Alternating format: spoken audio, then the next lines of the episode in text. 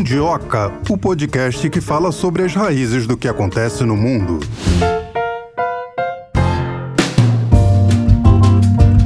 Marcelo, olá Mundiocers, dia de falar sobre a América Latina. Como é que você está? Particularmente, estou um pouquinho rouco por causa dessa mudança climática que a gente tem. Temperaturas muito altas, de repente diminui, chove, e aí quem tem sinusite como eu não aguenta. Aí o organismo pede ajuda, né? É, enquanto você fica aí tomando a sua água, o seu, seu suquinho de laranja, né? Quem sabe uma vitamina C. Vamos, vou apresentar então para os nossos Mundiocers sobre o que, que nós vamos vamos falar hoje. Ano passado a gente falou sobre a onda rosa, que a América do Sul tinha dado uma guina... guinada, né? guinada à esquerda. E agora, um ano depois, eu volto aqui no Mundioca para falar sobre exatamente o oposto, uma guinada à direita. O que será que aconteceu em tão pouco tempo, em 365 dias? Tudo mudou. A insatisfação da população em vários lugares, né, pode explicar essa mudança repentina de rumos, né? Porque muitos vão defender até que um governo de quatro anos não dá para ter um segmento, é, é preciso fazer algumas mudanças que em quatro anos não cabem. Né? E, Mas para isso tem a reeleição, né? Exatamente. Assim, se você não seguir um caminho que você consiga convencer a população que hoje está ruim, mas amanhã pode melhorar, a tendência é essa mesma. A insatisfação aumenta e com a insatisfação lá no alto, a troca é quase instantânea, né? Pois é, Marcelo, o que as pessoas querem saber, eu acho que não é nem se é direita ou se é esquerda. A pessoa quer saber do reflexo no bolso dela. Tanto que o presidente eleito da Argentina já que foi assim, recebeu um apoio maciço dos argentinos, dos jovens argentinos, agora já está tendo que mudar a lei para punir as pessoas que fazem manifestações nas ruas. Vamos falar sobre ele, porque eu acho que foi o fato de maior destaque, mais significativo do ano, a eleição de Javier Milei, de direita na Argentina. Ele que fez Neoliberalista. várias. Neoliberalista, bem lembrado. Ele fez várias ameaças, falou algumas coisas assim, não muito sãs, poderia dizer. Ia brigar com todo mundo. Quis romper com a China, já voltou atrás. Falou mal do presidente Lula, convidou Lula para posse. Tudo bem que o Lula não foi, né? Também depois de ter sido tão xingado, é, mas vamos deixar isso para lá. E você não tá nem colocando que ele conversa com o cachorro pede. Mas olha, pede isso é o de menos. Aconselhamentos ao cão, né? Isso é o de menos. Porque eu não sei se o cachorro aconselharia ele ao meu filho, não entra no BRICS. Eu acho que se fosse um cachorrinho sensato. E eu acho que o, o pior de tudo é ele querer dolarizar a Argentina no momento que o país não tem dólar. Eles estão buscando ter dólares para pagar sua dívida e eles não conseguem. Aí o que, que ele faz? Tira o peso e joga o dólar, ou seja, ele está cavando um buraco maior do que ele já tinha. Pelo menos na minha visão, que não sou economista, mas eu começo a, a entender. Se eu chego em casa, eu abro o meu armário da cozinha, só tem arroz, não vou me propor a fazer feijoada. É, não tem como, né? Não tem como. Mas continuando aqui o nosso assunto de direita, esquerda, TV Equador, o Chile também, que o presidente é de esquerda, mas a maioria no, no, no, parlamento é de direita, por isso não conseguiram aprovar mais uma constituinte. Acho que é a segunda vez que eles tentam passar uma constituinte e não conseguem. Os chilenos estão cada vez mais insatisfeitos. Já desde 2019 que os chilenos é, querem uma maneira nova, querem mais atenção à educação, mais atenção à saúde, mais atenção à previdência, maior representatividade indígena dentro da política e não conseguiram, a gente aqui no Mundioca vai continuar acompanhando até o dia que eles conseguirem aprovar essa constituinte. A gente lembra que tivemos muitas manifestações sociais no Chile naquela época, né? E aqui também. E, e sendo que em setembro de 22, a primeira tentativa de mudar a constituinte, lembrando que a constituição do país ainda é do tempo tempo da ditadura de Pinochet, ou seja, em setembro de 22, o parlamento tinha maioria voltada para a esquerda. O texto não agradou a população. Desta vez, com o parlamento muito à direita, o texto também não agradou a população. É, eles vão ter que achar uma sintonia fina aí para conseguir aprovar algo que seja do agrado, que caiba para todos os chilenos. E a gente vai agora, Marcelo, para o nosso primeiro analista do dia. O que, que ele pensa disso tudo? A gente fala agora com André Araújo, pesquisador do Observatório de Regionalismo, mestre em Relações Internacionais pela Unifesp e doutor em Ciência Política pela Universidade de Bolonha, na Itália. Seja muito bem-vindo aqui ao Mundioca. Ah, olá, eu agradeço poder participar aqui do Mundioca e poder contribuir com vocês. André, em 2022 a América Latina viveu uma onda rosa, mas esse último ano parece que nós demos uma guinada à direita. O que é que explica essa repentina guinada à direita? Bom, Primeiro, eu acho que as categorias de onda rosa e onda azul, elas nunca foram totalmente claras. Talvez onde ficou mais definido foi exatamente ali nos anos 2000, 2010, quando boa parte do continente latino-americano teve governos de esquerda e centro-esquerda, mas a gente começa a ter uma fragmentação ali no espectro político e ideológico a partir de 2012, quando tem o golpe no Paraguai. Fernando Logo é, é deposto da presidência e assume Federico Franco, de um partido de direita. E a partir daí começa a ter um, uma maior ascensão da direita na América Latina, talvez um dos marcos foi a, a, eleição de Maurício Macri na Argentina, e se seguiu nos anos seguintes, mas que ainda assim manteve com alguns enclaves de esquerda na região. Seguindo esse ciclo, a gente tem ali uma retomada de governos uh, de esquerda, como por exemplo as eleições na Bolívia, na Argentina, mas que de novo não começam a totalmente estruturar uma composição de esquerda em toda a América Latina. Em 2022, talvez um do, dos grandes marcos tenha sido a eleição de Lula no, no Brasil e a derrota da extrema-direita, mas que ainda assim não se consolida como o mesmo panorama que a gente tinha ali nos anos 2000, 2010. E acho que mais do que isso, é não olhar apenas para as eleições do poder executivo, dos presidentes, mas também como que se deu o cenário interno do poder legislativo, das eleições subnacionais, tomando o caso do Brasil como exemplo. O Congresso que foi eleito junto com Lula é um Congresso muito conservador, então mostra que existe ainda uma permanência dos partidos de direita no poder, que é diferente da primeira onda rosa que a gente teve. Em 2023, a gente tem de novo algumas eleições que mostram uma preferência do eleitorado pela direita, que o caso mais emblemático é do Milei na Argentina, mas também teve no Equador, teve no, no Paraguai, e vai tendo esse cenário na América Latina que mantém essa dualidade no espectro político e ideológico. Alguns presidentes de esquerda em países de grande e, e pequeno porte, e também direita em diferentes países. E o que eu acho que a gente pode ver a partir de todo o histórico que teve uh, desde 2012, mas até no, nos anos mais recentes, é a própria insatisfação do eleitorado com as situações políticas, sociais, econômicas, de segurança pública, que nem sempre foram bem endereçadas pelos governos que estavam no poder. Então, acho que mais do que um voto ideologicamente orientado à direita ou à esquerda, mostra uma insatisfação com o status quo, de que existe uma crise uh, que afeta boa parte da população, de modo geral, na América Latina, e que a população buscava, através do meio eleitoral, outros partidos, outros candidatos que dessem resposta aos anseios da população. Dentro dessa sua explicação, senhor acredita que essa alternância vai continuar?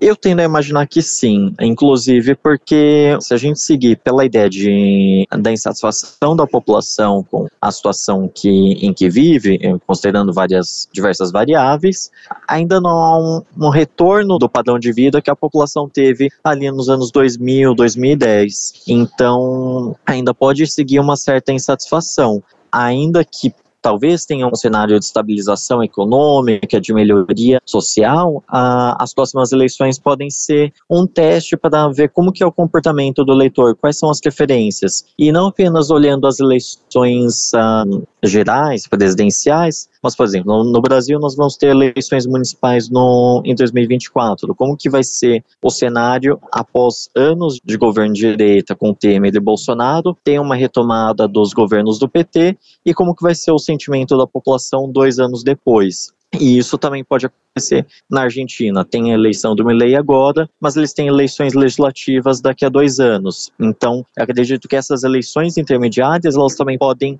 sinalizar as preferências do eleitorado. Aproveitando que você tocou no assunto Milei, um prato cheio, né, para quem está falando sobre a direita na América Latina, é a posse do Javier Milei. Queria que você contextualizasse por que que a Argentina foi nesse sentido. Bom, eu acho que um, um dos marcos do Milley como análise da direita na América Latina é justamente após a derrota de Bolsonaro no Brasil, a maior parte dos países pelo menos considerando os países de maior parte, não eram de, liderados por essa extrema-direita, ultra-direita. Então, parecia que tinha essa, esse retorno do, de um ciclo de onda rosa, de governos uh, de linha progressista. Com a eleição do Milley, uh, desperta uma atenção por um outro movimento da extrema-direita na América Latina. Tanto que a posse dele no último domingo teve a participação do ex-presidente Bolsonaro e, e de diversas outras lideranças de direita na América Latina. E não a direita tradicional, mas uma direita muito mais radical, como por exemplo o Castro ah, do Chile, que apesar de não ter ganho as eleições, ainda é um dos quadros políticos de maior destaque ali na, no país. Então acho que a, a ascensão do Milley ela traz um pouco essa tentativa de organização de uma direita radical, de uma extrema direita, em torno do, do que pode significar o governo de Milley daqui para frente, inclusive na articulação com outros países.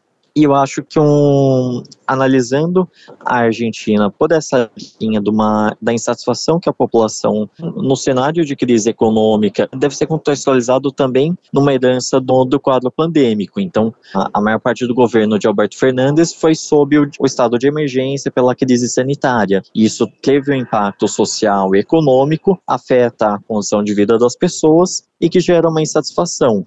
Então, o cenário em que teve as eleições é um cenário que há uma inflação maior, há uma situação de desemprego, há uma perspectiva geral de crise e que pode explicar essa busca do eleitorado por uma alternativa, mesmo que o eleitorado não busque diretamente alternativas que sejam antidemocráticas, com um discurso radical, mas busca algo que seja diferente, que proponha mudanças. O discurso muito alternativo de Milley, propondo mudanças radicais, podem agradar uma parcela do eleitorado que quer uma mudança rápida, como se houvessem soluções fora da institucionalidade usual um, que a, maior parte dos partidos e dos políticos tende a operar.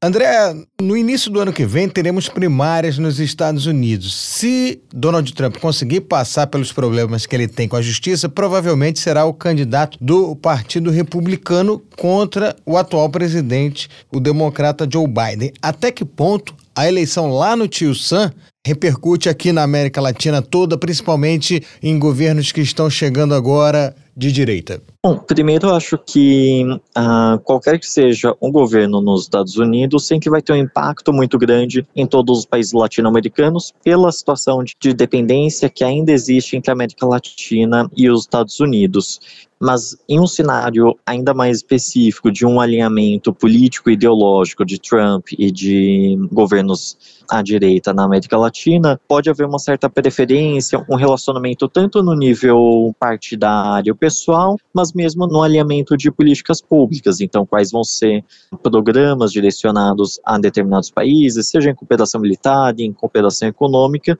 que podem inclinar a uma facilitação maior entre os Estados Unidos, sob Trump, e demais países com governos de direita na América Latina.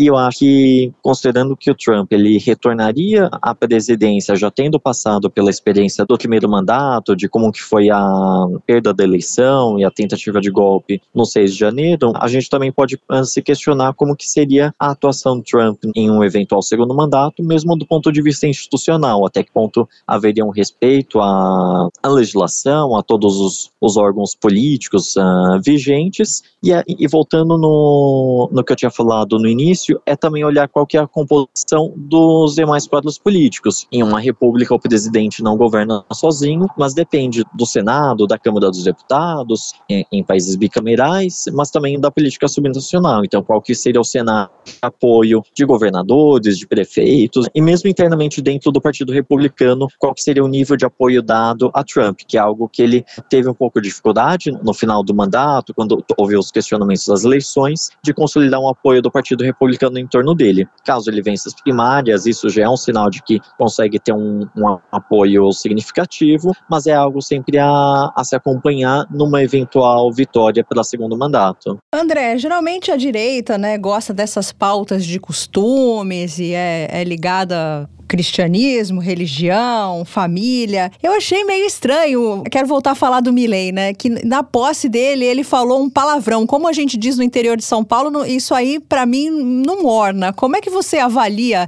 é, esse, é, esse uso das palavras do Milley? Eu vejo o discurso do Milley como uma estratégia de trazer elementos de informalidade e o próprio uso de palavrões é um elemento dessa estratégia para criar um, uma melhor conexão com a população de modo geral. E eu acho que isso não é completamente aleatório, mas é aquela imagem de que ele não seria o político tradicional, que ele tende a chamar de casta, como o grupo do, dos demais políticos, demais partidos, e projetar com uma imagem mais autêntica, que foge do tradicional decoro institucional. E isso acredito que tem vários elementos que compõem a dele para se projetar como uma pessoa autêntica, como se ele não houvesse um cuidado com a imagem, com publicidade, mas que, é claro, sempre tem projetar essa imagem específica. Então, não pentear o cabelo, falar palavrões, não usar terno em algumas ocasiões, são sempre medidas que são bem escolhidas para criar uma imagem que se aproxime mais à realidade da população de modo geral e que contraste a figura que a população tem de políticos tradicionais. E isso não é apenas uh, de Milley, tem vários outros casos que refletem esse comportamento, mas que é sempre uma, uma estratégia de marketing político. André, como é que você então avalia qual seria ou qual deveria ser o posicionamento do presidente Lula em relação ao Milley e em relação a uma hipotética vitória de Donald Trump? Quando teve a eleição de Milley, a, a gente acompanhou que não houve uma conversa direta entre Lula e Milley, tanto que ele não foi na posse também, mas que de modo geral se mantenham relações institucionais entre Argentina e Brasil, e isso também não apenas no campo institucional, no campo econômico, enfim, todas as esferas de integração que existem e que fazendo um espelho para quando foi a eleição de, de Alberto Fernandes, Bolsonaro também não foi na eleição e apesar de todo o, o discurso de que isso poderia ser uma crise e fato houve tensões muito fortes entre os dois presidentes, essa parte do relacionamento entre Brasil e Argentina se manteve ao longo dos anos. O governo Lula não parece que vai ter um discurso tão radical quanto contra, contra a Argentina de Milley, mas é algo também que a gente não imagina que vai ter um relacionamento pessoal ali na, nas imagens, nas fotos entre os dois, mas que obviamente segue uma cooperação. E isso se insere numa estratégia da política externa brasileira que foi retomada com o governo Lula de favorecer a integração na América Latina e em particular no Mercosul. Então, manter um, um relacionamento com a Argentina é uma peça-chave para toda a estratégia que tem para a região. E isso passa por acordo Mercosul-União Europeia, pela mediação da crise entre Venezuela e Guiana. São diversos elementos que estão, uh, estão acontecendo na, na América Latina e que dependem de uma integração suficientemente sólida dentro do Mercosul e dentro do Mercosul não tem como negar a, esse eixo entre Brasil e Argentina.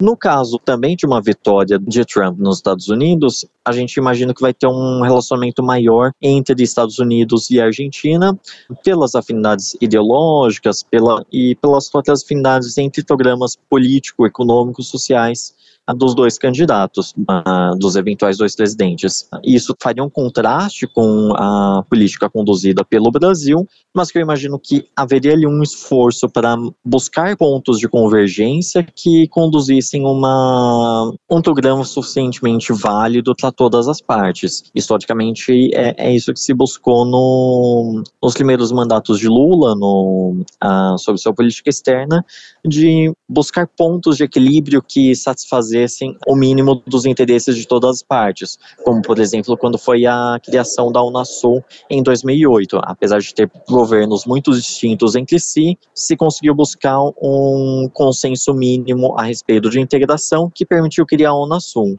A gente sabe que a causa palestina é muito querida pela esquerda, mas eu queria te perguntar se todos os governos à direita aqui na América Latina manifestaram o apoio a Israel. Sim, de modo geral tende a ter essa divisão entre os partidos de esquerda com a solidariedade à causa palestina, enquanto a direita tende a manter laço de solidariedade com Israel. E isso ficou mais evidente no contexto atual de, da guerra entre Israel e Palestina, mas que também deve ser lida do, do ponto de vista uh, dos governos que estão em, no poder, apesar de ter discursos mais críticos uh, por parte de alguns governos. Isso nem sempre leva a um rompimento de relações como uh, foi o caso. E eu digo isso porque mais do que dividir entre esquerda e direita, podem ter níveis distintos de como que os governos vão agir. Por exemplo, a Bolívia rompeu relações com Israel, mas o Brasil não rompeu, apesar de ter também um discurso crítico ao genocídio conduzido por Israel contra a Palestina. Então, tem diferentes matizes entre cada um dos governos e mesmo dentro dos partidos que estão no governo, há diferentes opiniões. Então, mesmo que haja tendências gerais, nem sempre há um padrão único. André, está sendo esperado a partir de 1 de janeiro o aumento do número de países participantes do BRICS, né? O presidente argentino agora, ele disse que não vê muita vantagem para a Argentina participar do bloco. Até que ponto você acha que isso diminuiria a influência da China na América Latina, da Rússia na América Latina e do Brasil mesmo na América Latina? Bom, eu não acho que haveria um impacto tão direto na diminuição da influência, inclusive porque Rússia e China já têm uma presença considerável na região, mesmo antes do BRICS e mesmo antes de 2023. É um processo que se consolidou por anos, inclusive pelas próprias dimensões econômicas, falando do caso da China, há uma série de investimentos que foram feitos e continuam sendo feitos, então são laços que atrelam a China, a Rússia e os países da América Latina com ao longo do tempo, que nem sempre são fáceis de ser quebrados. Obviamente, a presença do BRICS serviria também não apenas para laços econômicos, mas para uma articulação política no nível internacional, para enviar sinais ao sistema internacional de um redesenho de uma ordem internacional e mesmo de insatisfação com alguns mecanismos existentes, mas que de modo geral a, as relações continuariam existindo em maior ou menor grau. Em relação ao Brasil, ele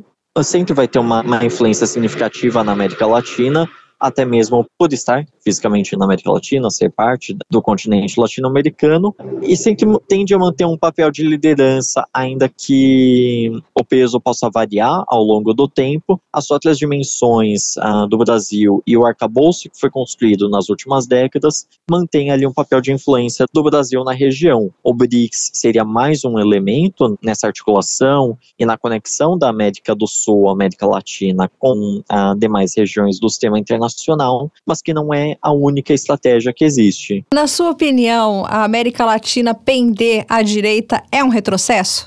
pode ser considerado um retrocesso em diversos aspectos, pensando em questões uh, sociais, questões econômicas.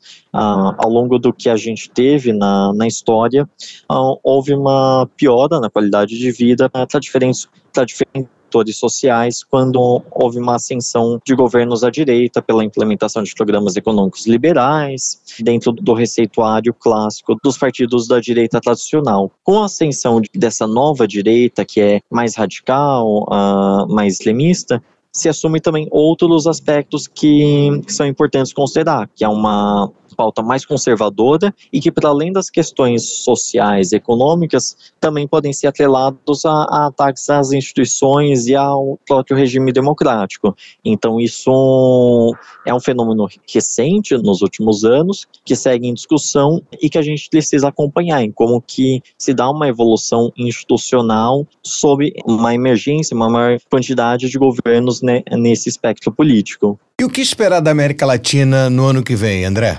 Bom, uh, eu acho que dentro do que a gente falou de questões eleitorais, ainda estão previstas outras eleições uh, no próximo ano, então que também vale a pena a gente verificar o quanto que vai ter de mudança em relação aos incumbentes e se mantém um voto de mudança ou se há uma continuidade dos presidentes que estão no, no cargo e ver como se dá a evolução do cenário econômico interno, que isso vai ter um impacto no padrão de vida das pessoas e de modo geral como que elas se relacionam também com a política, com as instituições, com o regime democrático e ao mesmo tempo como que se dá a relação entre a América Latina e o cenário internacional. A 2024 vai ser um ano também de destaque de projeção da América Latina pela questão do BRICS, pela presidência do G20, há diferentes elementos que vão conectar ainda mais a América Latina e pode ser uma janela de oportunidades para uma projeção internacional, ao mesmo tempo que a gente tem que acompanhar também as questões de conflito. Então, para além do, dos conflitos já existentes,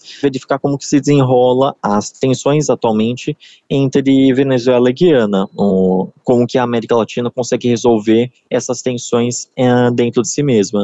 Você acredita que 2024 pode ser um ano excelente para o Brasil em termos de América Latina e também no resto do mundo? A política internacional, o assessor da presidência já falou que mira na África. É, qual que é a avaliação que você faz?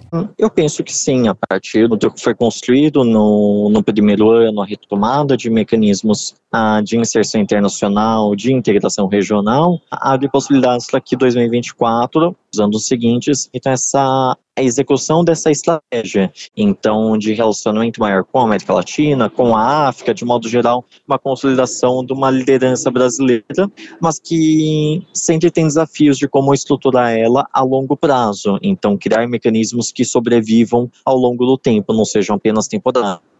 É difícil imaginar a América Latina mais unida daqui a algum tempo, André? No curto prazo, eu vejo desafios para criar uma unidade latino-americana. As experiências que a gente teve no início do século XXI apesar de terem sido mais exitosas, elas mostraram que existiam as mudanças que houve dentro da região, mas no longo prazo nada impede de buscar uma estratégia que una governos e sociedade na América Latina em torno da causa da integração regional, verificar os benefícios que isso tem para o desenvolvimento da própria região. Uma pergunta pessoal: você está otimista em 2024 para a América Latina?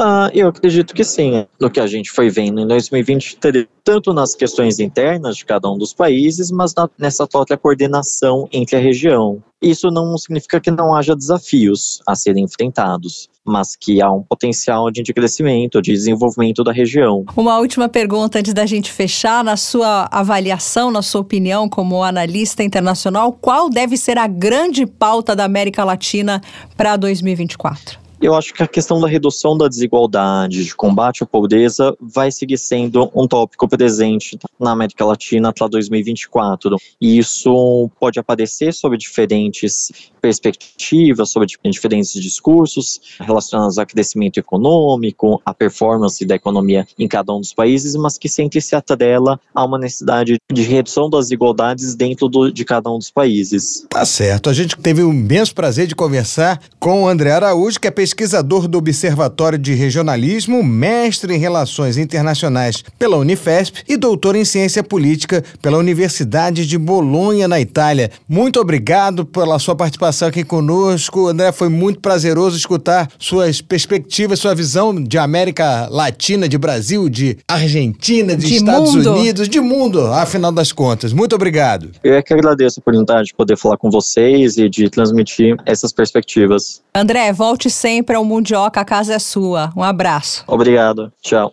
É, Marcelo, muita coisa aconteceu. O Rosa desbotou, quem estava na esquerda foi para a direita, é, os países aí se reconfiguraram e as coisas vão mudando. Será que o ano que vem a gente vai falar que deu. Outras guinadas? Deu outra guinada? É, é olha só, é, de novo, é, quatro anos, quem está no poder acha que passa muito rápido. Mas para o povo que está sofrendo, é um pesadelo. Você ficar cada vez mais vendo o teu salário perdendo o poder de compra, você não tendo trabalho, você tendo que se virar nos 30, nos 40, nos 50 para tentar manter uma família dentro da sua casa, ter teto para morar, é muito difícil. E aí a insatisfação aumenta. E se a gente parar para olhar, não é só na América Latina, não é só na América do Sul, isso daí é de forma geral. Pensar o mundo é muito importante, né? Mas tem as necessidades objetivas que elas são imediatas, como você falou. E a gente tem uma necessidade imediata agora também, que é ouvir o segundo entrevistado do dia. A gente tem o prazer de conversar com o Felipe Ramos, ele que é sociólogo, especialista em RI e pesquisador da New School for Social Research de Nova York. Seja muito bem-vindo aqui ao Mundioca. Tudo bem, professor? Tudo bem, muito obrigado pelo convite. Um prazer conversar com vocês. Professor, em 2022 a América Latina viveu uma onda rosa, mas esse último ano parece que nós demos uma guinada mais para a direita. Como isso aí é explicável?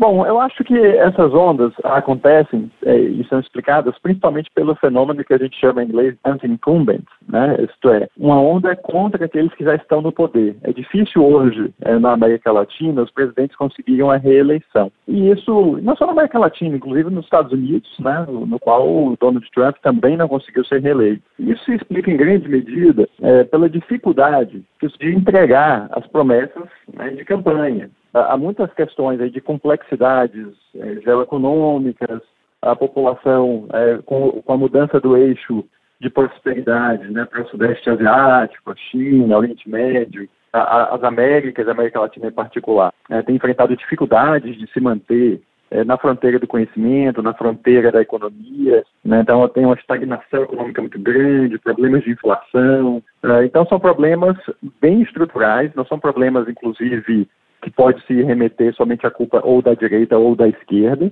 E, portanto, quando um presidente de esquerda estava no poder, por exemplo, como no Brasil com Lula Dilma, né, principalmente a Dilma, depois vem uma crise econômica, normalmente quem vai ser eleito vai ser alguém mais à direita. Por outro lado, quando a direita está no poder e enfrenta esse mesmo tipo de problema, você tem um, a reeleição, a eleição de alguém de esquerda. Foi quando Macri, por exemplo, perdeu para o Alberto Fernandes. Mas Alberto Fernandes, mantendo o problema na economia argentina, vem então o Milley com proposta mais radical. Então, acho que a gente tem que observar mesmo é quem está no poder e a situação econômica e social do país. Porque se a situação econômica e social do país estiver ruim, provavelmente o candidato que ganhará a eleição, principalmente em época de rede social, né, discursos mais populistas, mais radicalizados, propostas mágicas, né, tende a conquistar o coração da população e, portanto, tende a ser eleito contra aquele que está no poder no momento. Direita, América Latina, no último domingo a gente teve a posse do presidente eleito da Argentina, Javier Milei, não tem como fugir desse assunto. Gostaria que aproveitar que a sua presença para fazer uma avaliação do discurso de posse do Milei.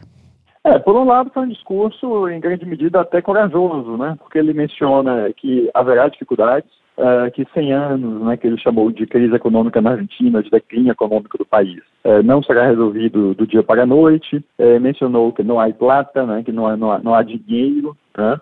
É, prometeu cortes e ajustes. Portanto, ele fez um discurso que, em geral, não é aquilo que um presidente gosta de falar, né? Gosta de prometer prosperidade, prometer melhorias. E o que ele prometeu para o povo argentino foi, na verdade, é, mais dificuldades, né? E que enfrentaria essas dificuldades, né? É, eu acho que, por um lado, teve essa questão, vamos dizer assim, da certa honestidade no discurso, é, mas não fica muito claro né, se realmente essas promessas darão frutos, como ele mesmo reconheceu que o problema é muito estrutural na economia argentina, nós fica em aberto aí, né, é, saber se o Milley será capaz de, com minoria no Congresso, extremamente dependente é, da aliança né, com o partido de Maurício Macri, o ex-presidente, e da Patrícia Bullrich, ex-candidata, né, e com promessas muito que vão além da agenda desses apoiadores do Congresso, e com um peronismo forte na oposição, não, e também minoria entre os governadores, né, tudo mais, é, não fica claro se é, ele será capaz ainda de conseguir implementar o que prometeu no seu discurso de posse. Como é que o senhor avalia a ausência do presidente Lula e a presença do ex-presidente Bolsonaro nesse dia de posse? Acho que são duas coisas aí separadas e interessantes, né? É, por um lado, o que aconteceu é, na relação entre o presidente Lula é, e o então candidato Sérgio Massa e o, o ex-presidente é, Alberto Fernandes, é que houve, vamos dizer assim, uma, um engajamento relativamente forte do governo, do presidente Lula e do Partido dos Trabalhadores na campanha argentina. É, né, se falou bastante. Primeiro que o, presidente, o, o candidato Sérgio Massa né, é, esteve duas vezes no Brasil na condição de ministro da Economia, mas já se sabia que ele era o candidato presidencial, é, portanto, fazendo esses vínculos mais fortes com o governo brasileiro. Também uma ajuda né, que foi mencionada eh, do governo brasileiro, da ministra Tebet e do ministro Haddad, para a liberação de um bilhão de dólares em um empréstimo do banco CAF, eh, que é um banco multilateral, eh, e também a presença dos marqueteiros políticos né, ligados ao PT, coordenando a campanha do MAS. Né? Então, portanto, houve uma, de fato, uma participação ativa do, da esquerda brasileira na campanha, engajada na campanha do Sérgio Massa.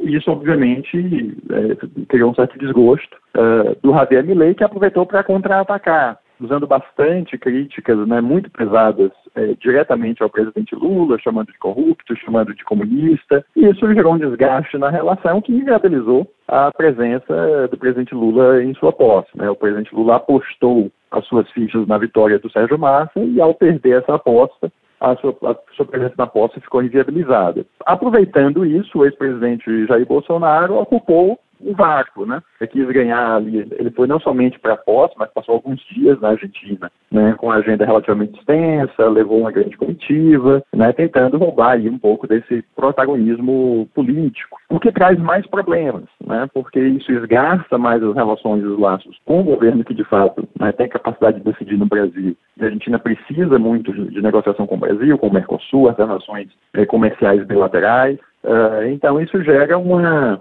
já um passivo grande né, para a relação bilateral e para o presidente Lula resolver. Algo que ele não queria nesse momento uh, é ter problemas com a Argentina, porque já tem problemas ao norte com a questão da Venezuela e Guiana. Né? Então, ao contrário de momentos passados em que a integração do governo passado de Lula, né, 1 e 2, em que essa agenda da integração sul-americana eh, era muito forte, esse, essa é uma conjuntura muito diferente e Lula terá problemas, é, ainda que menores do que o que tem com a Venezuela em relação com a Guiana, que é um conflito maior, um problema aí de relações pessoais com o presidente da Argentina.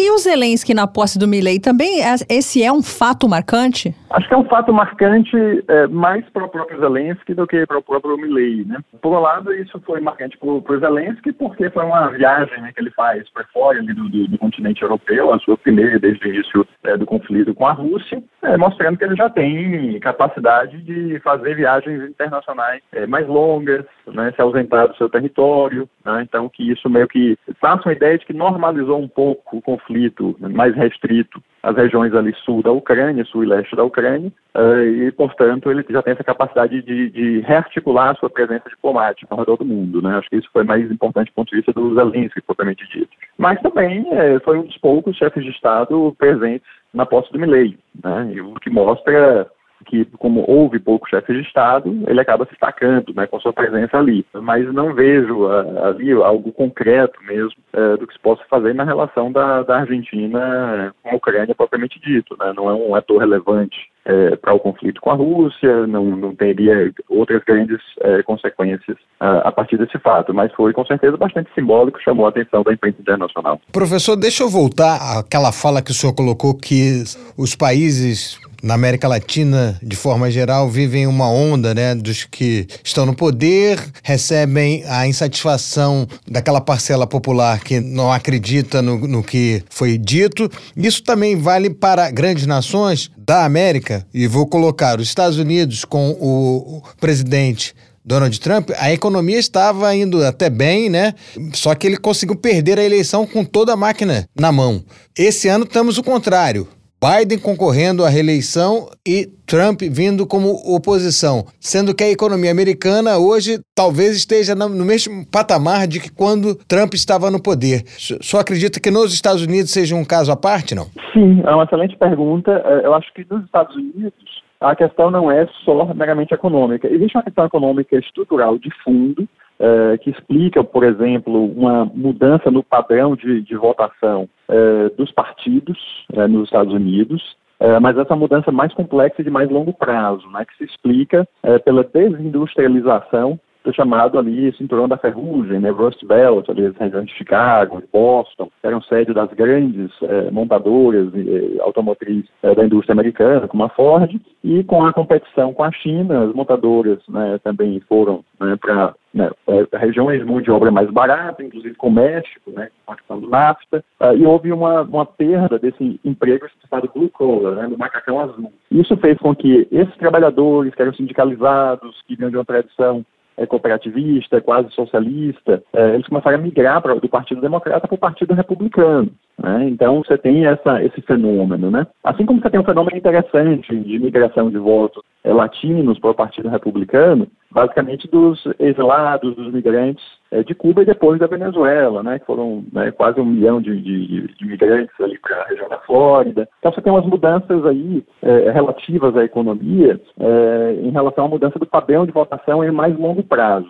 Uh, mas não necessariamente da performance nessa, da, economia americana, porque ela é, ainda é a economia do maior do mundo. Então, no curto prazo, você observa a geração de emprego né, crescendo, você observa uh, uma inflação sob controle, obviamente o dólar continua sendo uma das moedas mais fortes do mundo, né, o padrão de salário é relativamente alto, né, mesmo com essas mudanças que eu mencionei de mais longo prazo. Então, as questões econômicas são mais longo prazo do que de curto prazo, do que o ciclo de curto prazo. Então, você tem uma recuperação pós-Covid da economia americana, etc. Mas o que então faz o eleitor votar lá nos Estados Unidos? Acho que lá a agenda é, político-ideológica cumpre um papel mais relevante.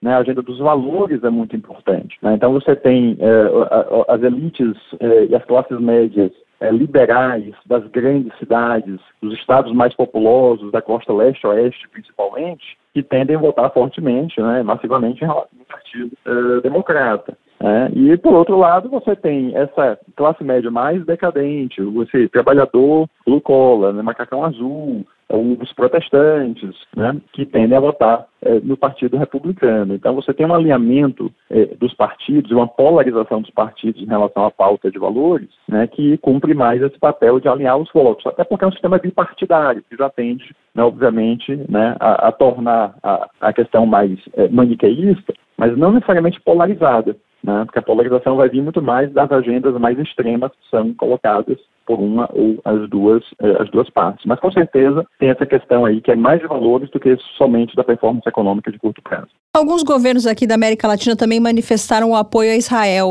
Isso também marca, aponta uma posição muito diferente daquela adotada pela América Latina em 2022? É, eu acho que isso também se relaciona com a, essa nova polarização na América Latina. É, há, uma, vamos dizer assim, é, a agenda, a causa palestina, né, muito querida, sempre foi muito querida pela esquerda na América Latina, que tem a ver com essa ideia de é, combater a opressão dos povos, de, de solidariedade internacional, né, que isso, isso, aí já vem há bastante tempo, né, do, do, dos movimentos marxistas, dos movimentos né, de descolonização. Então, essa causa palestina ganhava essa, essa relevância já no campo uh, da esquerda. Uh, com a emergência dessa nova direita, né, e essa nova direita que tem uma base uh, cristã, evangélica, principalmente, principalmente na América Latina, é, o que nós temos é um, um, aumento da relevância de Israel, que tem esse fato curioso, apesar de Israel não ser um país é, majoritariamente cristão,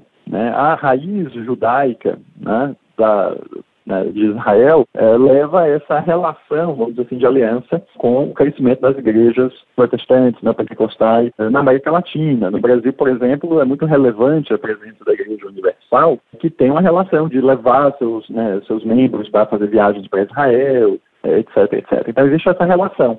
Então, com essa nova polarização é, na América Latina, é, entre esquerda e direita, o tema de Israel ganhou, curiosamente, uma relevância também simbólica na polarização, né, com as direitas mais protestantes vinculadas a Israel e as, e as esquerdas mais de tradição marxista e decolonial vinculadas à, à, causa palestina. Né? E, com isso, uma atenção até desproporcional em termos do impacto que esse conflito tem na nossa região, né, essa atenção é até desproporcional é, no debate público doméstico, no qual, em geral, as pessoas é, não estão, né, as pessoas comuns da rua não estão tão preocupadas é, com pautas de conflitos tão distantes que não afetam diretamente. Então, é uma grande questão simbólica do, do ponto de vista da política que entrou por via desse crescimento da direita de raiz evangélica na região. O senhor acredita que essa polarização, então essas guinadas direita-esquerda, esquerda-direita aqui na América Latina, primeiro tiveram a influência da eleição do Donald Trump lá atrás e depois também do que, que aconteceu mais ou menos nessa mesma batida na Europa? Sim, esse é um, um ponto interessante. Né? Há, há, toda uma discussão no campo da ciência política sobre uh, as causalidades, o que tem causado isso, né? Uh, porque, por um lado, uh, a direita, quando a gente pensa na América Latina, por exemplo, historicamente a gente tinha uma direita autoritária de cunho militar, né? os golpes militares, década de 60, 70, na região. Mas a pauta, ainda que tivesse uma ideologia anticomunista, relativamente dentro de um contexto da Guerra Fria, é, havia certo sentido, né? vamos dizer assim, da existência realmente de da, da, Guerra Fria, da bipolaridade no mundo, entre Estados Unidos e União Soviética. Com a queda disso, né, da União Soviética, etc., a direita, é, no, na nas novas democracias da região, passaram a ser direitas bem moderadas, né, centro-direita, na verdade, né, foi o governo é, de Fernando Henrique no Brasil, de Carlos Menem na Argentina. Né? Então eram pautas de centro-direita. Né? Também no Chile havia essa, essa disputa entre centro-direita e centro-esquerda que se revezavam no poder. Né? Então isso é, havia houve um caminho mais ao centro né, da política na maior parte dos países, com algumas exceções. Quando começa a eleição, principalmente de Hugo Chávez na Venezuela, mais a esquerda bolivariana que começa a surgir no cenário. Né? Então, o que há de novidade é justamente na região né, o crescimento de uma direita mais é, radical emergindo e um momento em que isso acontece também em outras partes do mundo. Mas elas acontecem de formas ao mesmo tempo simultâneas, mas bem diferentes. Quando a gente olha para a extrema-direita na Europa, por exemplo, o tema da migração é muito forte. Né? O tema também do anti, né, da islamofobia né, também é, é muito forte. Porque são pautas, agendas né, que interessam à Europa. Então, a questão do Brexit, a questão agora da eleição é, da Meloni na Itália, crescimento da Le Pen na França, o Guia lá também na, é, na Holanda, na Orbán, na Hungria. Então, todos esses vêm com essa questão de antimigração, antimigração. Na América Latina, a pauta não é anti-migração, até porque os latinos, em grande medida, migram. Né? Eles são os migrantes que vão, por exemplo, para os Estados Unidos. Então, e não são países, com algumas exceções por causa da crise venezuelana, né? chegaram muitos migrantes eh, venezuelanos, principalmente na Colômbia e no Peru, mas em geral a maior parte dos países eh, não são grandes receptores de migrantes. Né? Então, as pautas eh, dessa direita nova, ideológica, mais radical, eh, na América do Sul e Latina em geral, eh, tem um contexto diferente. Né? Tem uma questão de uma agenda vinculada ao liberalismo radical, né, que foi representado no Brasil com Paulo Guedes, com o Bolsonaro, o Milley diretamente lá, na, lá na Argentina, né? e, por outro lado, é essa questão religiosa e a questão dos valores, né, ser contra a militância de esquerda de raiz identitária. Né? A questão do, do, do, de ser contra os movimentos LGBT, né? de ser contra o aborto, de ser a favor das armas. Então, é um, um contexto que é bem diferente da Europa, é, particular da América Latina, mas sim há uma convergência temporal. Então, são extremas direitas que surgem ao redor do mundo ocidental, mas com agendas também é, diferentes. É, o senhor bateu bastante nessa questão, né, que são, embora né, sejam direita e direita, é, querem coisas diferentes, mas aquilo que aconteceu na Europa, essa guinada direita que aconteceu na Europa já em 2022, ela pode ter respingado aqui na gente, na América Latina ou não? Eu acho que sim, porque há uma. Primeiro, porque há um fenômeno interessante também que é de uma articulação nova também entre as direitas. Né? A esquerda sempre foi é, bastante articulada do ponto de vista, como eu mencionei, porque havia essa ideia de solidariedade internacional, classe trabalhadora, né? a União Soviética já tinha essa, essa questão também de ajudar os partidos comunistas ao redor do mundo. Né? Então, e, e, até mais recentemente, do ponto de vista democrático, também houve né, a criação do Fórum de São Paulo, é, se cooperando entre si na América Latina. Né? Então, isso sempre houve na esquerda. Na direita, para além, vamos dizer assim, de alguma interferência dos Estados Unidos, né, nos países, isso também sempre houve, mas foi muito mais de governo né, é, do que é, de um movimento orgânico dos partidos políticos. Né? Não era tanto o Partido Democrata ou Republicano, por exemplo, fazendo essa cooperação com os partidos no âmbito da sociedade civil. O que nós temos agora é essa novidade, é a direita, do ponto de vista da sociedade civil, se organizando, a direita inclusive fora do poder porque hoje o Jair Bolsonaro está fora do poder, mas foi lá né, com seu filho, é, foi para a posse do Milley, ali se encontra também com o Victor Orbán da Hungria, né, então há esse novo fenômeno né, de organização, a presença do Steve Bannon, de outros líderes aí também internacionais, organizando encontros é, com líderes de todo o, o mundo ocidental é, para discutir estratégias comuns, principalmente relativas ao uso das mídias sociais, da comunicação né, ofensiva, né, do uso de dessa certa manipulação do discurso, inclusive da circulação de fake news, da viralização de conteúdos. Né, isso, isso é muito. E é, nisso, e é nessa fronteira que hoje essa direita mais radicalizada está à frente. Né? É no âmbito digital que eles ainda têm um terreno é, muito maior do que é, a própria esquerda ou as forças é, moderadas de centro, que têm perdido espaço em todos esses países. Professor Felipe, o que, é que a gente pode esperar da América Latina no ano que vem, principalmente que influência a eleição nos Estados Unidos pode trazer para a América Latina?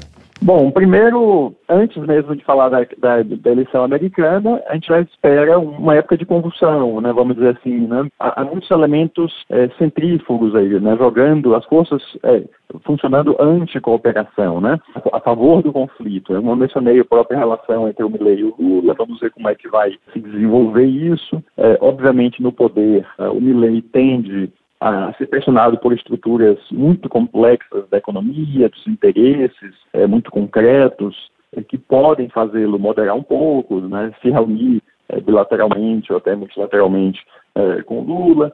É, então, isso pode é, ser de algum modo suavizado. Mas nós temos aí uma ameaça crescente né, da relação entre Venezuela e Guiana, que mesmo que não chegue a um ponto né, de uma conflagração militar na região, o que seria gravíssimo, porque envolveria atores, inclusive extra-regionais, é, potências é, globais na nossa região, né? então seria realmente é, algo muito grave, potencialmente muito grave, é, mas nós temos, mesmo assim, essa ideia de disputa pelo petróleo devido a interesses de empresas petroleiras americanas, a Chevron que atua na Venezuela, a ExxonMobil que atua é, na Guiana, é, disputando ali uma região de fronteiras é, ainda não bem definidas. Né? Então, esse também é um problema grave né, a ser observado. É, nós temos aí também os potenciais aí né, do referendo constitucional no Chile, se mais uma vez for negado, rejeitado pela população. Uh, nós temos, inclusive, indo para a América né, Central e Caribe, né, também questões aí relacionadas à, à posse ou não do presidente eleito da Guatemala. É, então, é uma região que, nesse momento, né, enfrenta né, essas, é, essas com alguns poucos países aí que têm é, relativa tranquilidade.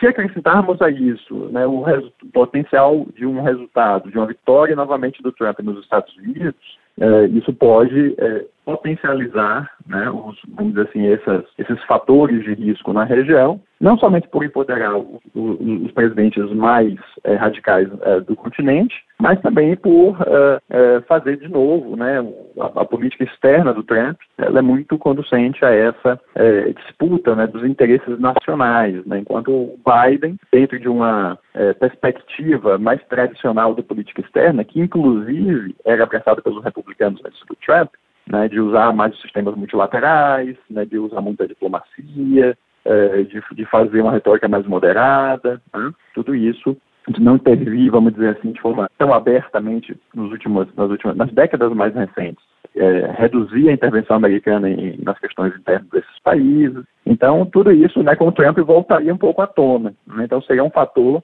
é, multiplicador é, da incerteza, da imprevisibilidade das relações é, na região. Pois é, professor, imprevisibilidade. Quando a gente combinou essa entrevista, eu esqueci de dizer que aqui a gente trabalha com o momento bola de cristal. Eu sei que na geopolítica as coisas elas fogem do controle, né? Nem, mesmo os analistas mais experientes não conseguem prever. Mas na sua avaliação, qual deve ser a grande pauta da América Latina em 2024? Olha, a grande pauta da América Latina é, continua sendo o, o, a sua estagnação econômica. Né? Essa é uma pauta que não é só da Argentina, né? quando a gente fala em Argentina e Venezuela, a gente fala de crises econômicas mais graves também alguns países que são muitas vezes é, relegados aí à atenção né, da, da, mídia em geral, da população em geral, que é o caso do Haiti, que é um país em colapso, né, basicamente um Estado fracassado, um Estado falido hoje. Então nós temos é, um grande problema da Argentina, que é essa pauta. O país, são países é, que não conseguem se inserir nessa nova dinâmica da economia global, é, tem se reprimarizado né, cada vez mais, é, se tornado basicamente, são até players importantes, inclusive na agenda das commodities, mas não conseguem capitalizar isso para transformar é, em um vetor de desenvolvimento mais equânime né, para grande parte de suas populações, o que gera mais pobreza, ou, ou dificuldades, é, desigualdades sociais, que fazem com que as populações tenham cada vez mais inclinação a aceitar as soluções mágicas dos políticos populistas. Né? Isso gera sempre nas democracias uma instabilidade, porque a, o descontentamento da, da, da, massa populacional vai fazê-la sempre ficar mais vulnerável aos apelos é, de líderes né, que propõem mudar tudo isso que está aí. Então, uh, uh, acho que o tema econômico é o tema fundamental é, que deve ser observado. Né? O Brasil tem dificuldades, por exemplo, de crescer sua economia, tem colocado alguma coisa nos trilhos, né, reduzido um pouco os juros, ajustado algumas reformas estruturais no Congresso Nacional, é, mas os resultados disso ainda é, vêm de, de modo muito lento, que pode ser insuficiente para manter níveis de aprovação alto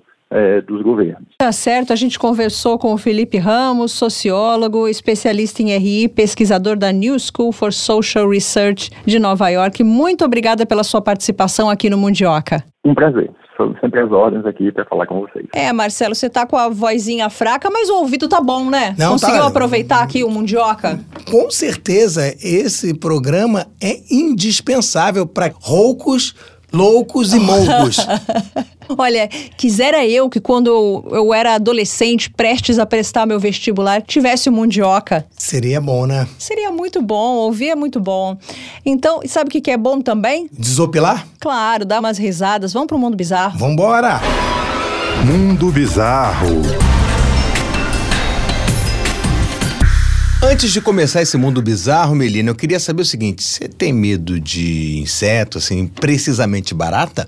É, você tá precisando me conhecer melhor. Não tenho. Diferentemente da maioria das mulheres, não tenho medo de barata. Mas muita gente tem, tá? Não significa Você que... tem? Eu não. Eu não. Você Ah, precisa me conhecer que- melhor que pra saber também que a barata vem aqui, eu saio jogando com ela tranquilamente, trato ela como amiga, parceira, mas muita gente não é como a gente, né? É, não é? Então, escuta só, um homem que tentava matar uma única barata acabou acidentalmente provocando uma explosão no apartamento em que vive em Kumamoto, na ilha de Kyushu, a cerca de 370 quilômetros de Hiroshima, no Japão, no início de dezembro. Ou seja, ele foi tentar matar uma barata e quase explodiu o apartamento. É, duas palavras pra ele. Parabéns. O morador solitário de 54 anos avistou a barata e lançou uma enorme quantidade de inseticida para acabar com a criaturinha. Só que o produto químico, entretanto, acabou fazendo o imóvel explodir. Nossa, quantidade de inseticida que ele só, deve né? ter jogado para matar uma barata, gente. O morador não identificado ficou com ferimentos leves, quase intoxicado também, acho É. eu, né? Não só Aquilo da, ali da é um explosão. pouquinho só, não precisa muito. Os investigadores descobriram marcas de queimadura perto da mesa de aquecimento japonesa da vítima, o que pode indicar a origem das chamas. O Centro Nacional de Defesa do Consumidor do Japão disse ter recebido vários relatos de explosões associadas à pulverização de inseticidas perto de tomadas elétricas. Jesus, Maria José. O cara tem fobia de barata, ele tem que tomar cuidado, né? É, E já deixar não- a fresta aberta, Já não ralo, pode ter essa mesa aquecida. Não dá pra ter essa mesa Não. aquecida. E não, imagina a quantidade de inseticida que ele jogou pra casa explodir. Eles voltam e falam: um caso semelhante ocorreu em dezembro de 2017, quando uma mulher queimou sua casa em Cincinnati, no estado de Ohio, nos Estados Unidos, depois de usar álcool isopropílico perto de uma chama para se livrar de percevejos. Ou seja, o cara no Japão, o japonês tem medo de barata, a mulher nos Estados Unidos tem ojeriza a percevejos. Uma semana antes, na mesma cidade, um menino de 13 anos deixou a família desabrigada depois de usar a mesma combinação perigosa de fogo e álcool para erradicar uma outra infestação de percevejos. Ou seja, o raio, pelo que eu tô lendo aqui, a gente deve passar longe de percevejo. Não que eu tenha medo de percevejo, não. Mas percevejo já é um negocinho mais estranhinho, né? Porque ele não dá um percevejinho. Eles, eles vêm de grupo, né? Vêm de, de turma. Vem gangue. Né? E muitos soltam aquele cheirinho Desagradável. horroroso, né? Eu Aquela lembrei de uma catinguinha, música. né? Torce, retorce. Conhece essa música? Essa eu Procuro, consu- mas não vejo. Essa é do Sandy Júnior. Eu lembro que eles regravaram essa música. Não, não Só- é de Sandy Júnior, né? Não, Isso aí é uma música muito antiga. Eles regravaram, você escutou? Eles regravaram essa música, que aí é da minha época, eu sou pequenininho, Sandy Júnior. mas você já, já dava aula de, de, de Mentira! torce e retorce, só, mas tudo certo. Só pro ouvinte mundioker saber, existe uma diferença de idade de quase uma década, de mais de uma década. Pra ela do que pra mim. Não, é só você ver o Instagram que você Vamos- che- che- chega às suas com- próprias Vamos nos até conclusões. a barata do barato aqui. a barata do japonês. Então, se você estiver no Japão aparecer uma barata, enrola um jornalzinho e caça a bichinha. Porque se jogar inseticida e bater perto de uma mesa de aquecimento japonesa, pode dar ruim. Ou faça terapia pra se livrar do medo da barata. Esse foi mais um mundo bizarro de hoje, né? Mundo Bizarro. Deu por hoje, né, Marcelo? Sim, Melina. Eu peço novamente desculpas por causa da minha voz, que não tá exatamente uma voz mais sexy do mundo, né? Sensual, muito menos a voz normal, né? Eu tô parecendo aquela mulher cigarro às vezes, aquela É. mulher que fica falando, tentando arranhar a garganta, Você tem mas. que parar de fumar, Marcelo. Não, é sinusite. Eu tenho que resolver esse problema que vem comigo há muito tempo. Mas, gente, eu peço desculpa, mas em nada mudou o grau de Comprometimento. do mundioca hoje. Com certeza, Sempre. se você tiver uma dica para dar para o Marcelo, arroba mundioca.podcast lá no Instagram, no Twitter, agora X, mundioca com K, arroba mundioca com K. Não esqueça, o Marcelo tá precisando de dicas. Mel é grião, né? Mel agrião, você falando do gengibre, né? Fora do ar aqui. Gengibre. Não Ou se... seja, são várias tentativas que eu vou fazer durante esses dias aí. E ficar quietinho, né? Mas não dá, porque o Calado. cara tem que falar aqui no Quietinho. mundioca. Eu só falo aqui. Ah, bom. Marcelo gosta muito de contar história. Esses dias você vai ter que fazer um jejumzinho de história. Com certeza. É isso então, pessoal. O Marcelo tá tomando aqui o, o copinho dele com água. Eu vou encerrar. Isso, encerre. Ó, até melhorou um pouquinho. É, até melhorou, tá vendo, rapaz? Beijos, pessoal. Tchau, tchau. Mundioca, o podcast que fala sobre as raízes do que acontece no mundo.